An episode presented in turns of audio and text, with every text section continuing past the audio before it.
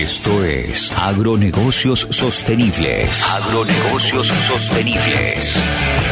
Un espacio para pensar el agro, analizar sistemas de producción, mercados, tendencias, inversiones y oportunidades para darle valor al sector. Con la conducción de Gastón y Matías. Bienvenidos. Buenas, buenas, ¿cómo están? Bienvenidos a un nuevo episodio, ya número 6, de nuestro podcast, el podcast de la consultora en gestión integral agropecuaria. Los saluda Matías, socio fundador de la misma. Y hoy, en este momento, le vamos a plantear un, episodio, un, capítulo un poco más distendido ya, algo de, de, temario general, como para que también vayan conociendo ustedes cuál es el enfoque que le queremos dar a todo esto. Y la respuesta por la cual se, nos, ocurre arrancar para contarles es ¿por qué elegimos agronegocios sostenibles? Esa es la pregunta que muchos a veces cuando uno charla le, preguntan. ¿Por qué sostenibles? En sostenible nosotros encontramos una, una, definición, o sea, una palabra que, que abarcaba todo aquello que nosotros queríamos ir manejando con nuestra consultora. ¿Cuál es el paradigma que queríamos romper? ¿Cuál era la postura que queríamos traer? Y básicamente viene relacionado con, esta tendencia que traen las organizaciones a nivel mundial, la certificación de, empresas de, triple impacto, donde no solo buscan las organizaciones generar un, resultado económico, sino también tener un impacto social, ambiental y económico. O sea, aportar algo a la sociedad, mejorar el medio ambiente y también obviamente tener su rédito económico. De ahí parte nuestra idea. Y, yo quiero pensar también en voz alta. Yo soy bueno, soy Gastón, obviamente, eh, nieto de productor, hijo de productor y productor agropecuario. Y, creo que, nos debemos, no nos, damos, no nos damos cuenta y nos debemos dar el salto. Eh, debemos dejar de ser productores agropecuarios para ser empresarios del agro. Eh, tenemos que tratar de romper esa barrera y darnos cuenta que hacemos cosas mucho más allá de lo que es la parte de producción está bien, es importante producir, ya en nuestro ambiente lo hacemos bien, tratamos de mejorar, pero nos tenemos que dar cuenta que hoy más allá de eso estamos evaluando proyectos de inversión, estamos viendo cuestiones económicas, financieras, contables, y debemos dar otro salto y evaluar dentro de nuestro sistema eh, cuáles son, o sea, tratar de no tener muertos, tendríamos que evaluar dentro de nuestro sistema global, tratar de dividir las áreas y darle un número, darle un valor a cada una de las actividades. Eh, y a partir de ahí, hacer foco en, la regla esta conocida de, Pareto, del 80-20, hacer foco en el 20% de las actividades que nos generan el 80% de los ingresos. Y muchas veces el productor, en, el afán del día a día, eh, termina corriendo con las cuestiones más urgentes y no en, las más importantes. Gestión del tiempo. Entonces lo que la propuesta es tratar de, sentarse, pensar, analizar, escribir, comparar eh, y poder dirimir dentro de nuestras actividades cuáles son aquellas las que nos producen esta ganancia del 80% para hacer foco ahí y, en las restantes ver qué podemos hacer para mejorarla o directamente tercerizarlas.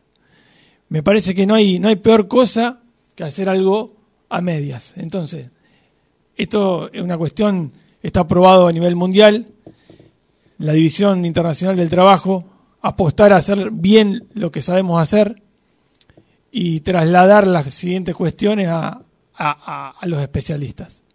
O sea, especializarse en lo que a uno mejor le sale, de la mejor forma, potenciando lo positivo y, dejándole a los terceros que hagan lo que saben hacer.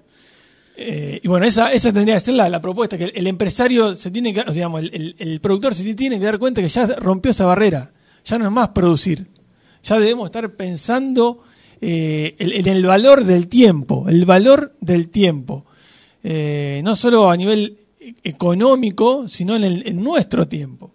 Exactamente, hacer una, una, buena producción eh, no, nos olvidemos que nosotros producimos alimentos, eh, entonces nuestra forma de producir consecuentemente llega a la góndola, llega al consumidor y de la, de la forma que nosotros optemos por producir, cuáles van a ser las técnicas y los usos y costumbres que tengamos, van a ser lo que en un futuro nuestros hijos, nuestros nietos, nuestros bisnietos consuman y, les quede como recurso explotable. Entonces, pensarlo a largo plazo, ver el tiempo, dedicarnos a lo que sabemos hacer, mejorar lo que sabemos hacer.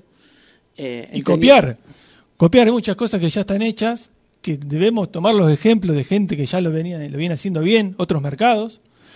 Eh, estamos convencidos de que si mejoramos la forma en que hacemos las cosas, eh, tenemos la posibilidad de, luego diferenciarnos. O sea, primero se, se, se, se, produce y luego se genera el mercado. Entonces tratemos de hacerlo de la mejor forma, que el mercado va a venir luego. Exactamente, la, la, la oferta genera la demanda. Cuando uno produce, hay disponibilidad de determinados productos para consumir y se consume o eso se pone a disposición del mercado y después el mercado lo consume, porque muchas veces tenemos la, el, el, estigma, el prejuicio de que si producimos de determinada forma, ese producto no va a llegar a góndola, no se va a consumir y nos quedamos en el negocio, en el negocio que cada vez se torna un poco más industrializado, más, más artificial, más químico. Y, y, en menos manos. En menos manos, más, más concentrado. Y, y terminamos generando no solo un alimento tal vez no saludable o, con consecuencias a largo plazo que aún se están evaluando, eh, sino también generamos eh, externalidades negativas para el, para el vecino. Por ejemplo, nosotros hacemos un mal manejo y se, se contaminan las napas de agua y no solo que lo que nosotros hicimos se traslada al, a un mal manejo de los nutrientes de la superficie que producimos, sino que las napas va al vecino y el vecino consume agua contaminada. Hay un montón de cuestiones, desde las más simples. Hablamos hace dos capítulos del tema, del tema alquiler. Em, piensen ustedes que, que, si nos enfocamos, o sea, eh, hoy hay cuestiones que vienen desde arriba y es difícil a veces salirse desde ahí, pero si nos enfocamos a, hacer división de, cultivos y que, y que el suelo esté, tratar de llegar al, al 100% del tiempo verde, obviamente que es un potencial, obviamente esto va a disminuir eh, notoriamente el, eh, avance de, la gota de lluvia, o sea, eh, muchísimas inundaciones que se, producen en, invierno tienen que ver también con esta cuestión de, suelos desnudos. Una, una, algo que, se planteó también en el capítulo de arrendamiento que vimos es muchas veces uno como propietario de la tierra puede decir, mira, yo quiero cuidar esto, quiero que, sea explotable, que sea saludable, que sea una superficie donde podamos sacar buenos alimentos. Y el no, no es nada menor, el plazo mínimo que, yo, que planteamos de, que plantea la ley de un contrato de arrendamiento sería muy útil llevarlo. Y tal vez se puede decir, bueno, mira, pero en tres años, bueno, como, como propietario yo te negocio un mejor precio, te, te arriendo la superficie a un precio un poco menor, pero alquilámelo por tres años asegurame que me lo vas a quedar por tres años, pero y también yo te bajo el precio, pero garantizame determinado manejo, garantizame determinada rotación, cuidámelo de esta forma, yo quiero que esto le quede a mis hijos y a mi nieto y que lo puedan seguir usando, y por qué no alimentándose de ahí. Esa es un poco la, idea de por qué elegimos sostenibles, porque creemos que esa palabra por definición engloba ese triple impacto que, desde, nuestro punto personal eh, lo resume. Ahora, ¿Por qué también hacemos foco en la estrategia y planteamos que el negocio está fuera de la producción? Para eso, para sacarle de encima el peso a la producción de, la carga económica y mostrar que hay otra forma de hacer las cosas que pueden tener ese triple impacto que nosotros planteamos. Y hay una, hay una cuestión eh, real que la gente que produce, la gente del campo, nunca se tomó el tiempo de explicarle o de comentarle el trabajo que, que se lleva a cabo eh, en la tierra, digamos.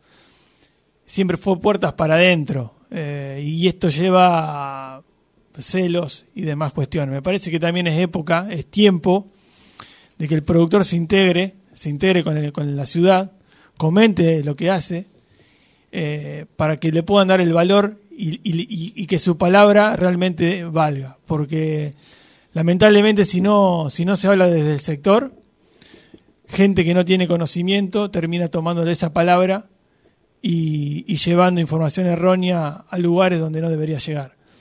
Me parece que pasa por una cuestión de involucrarse. Hoy Mati planteó eh, términos, o sea, en, capítulos anteriores que sería importante que el productor pelee con, el acopio, con quien sea, aumentar la, posibilidad de carga a nivel de, trenes. Entonces nos damos cuenta que tenemos ese poder. Es cuestión de hacernos cargos eh, y, actuar. Así que bueno, eso fue un poquito en resumen lo que queríamos contarle, un, episodio un poco más distendido, más desde lo desde el pensar nuestro. Y también es lo que queremos trasladar a cada sistema que se nos presenta. Nuestro asesoramiento va a tener básicamente estas tres pilares como, como fuente, así que eh, eh, ver el negocio, ver las cuestiones, pero teniendo en cuenta estas tres estos tres pilares fundamentales. Así que esperemos que les haya gustado. Los invitamos nuevamente a suscribirse a YouTube, en Spotify, en iPodcast y en, y en, Google Podcast y en Instagram también como Agronegocios Sostenibles y esperamos sus comentarios y su consulta. Muchísimas gracias. Esto fue Agronegocios Sostenibles. Sumate a este espacio a través de nuestras redes. Nos vemos en una próxima emisión.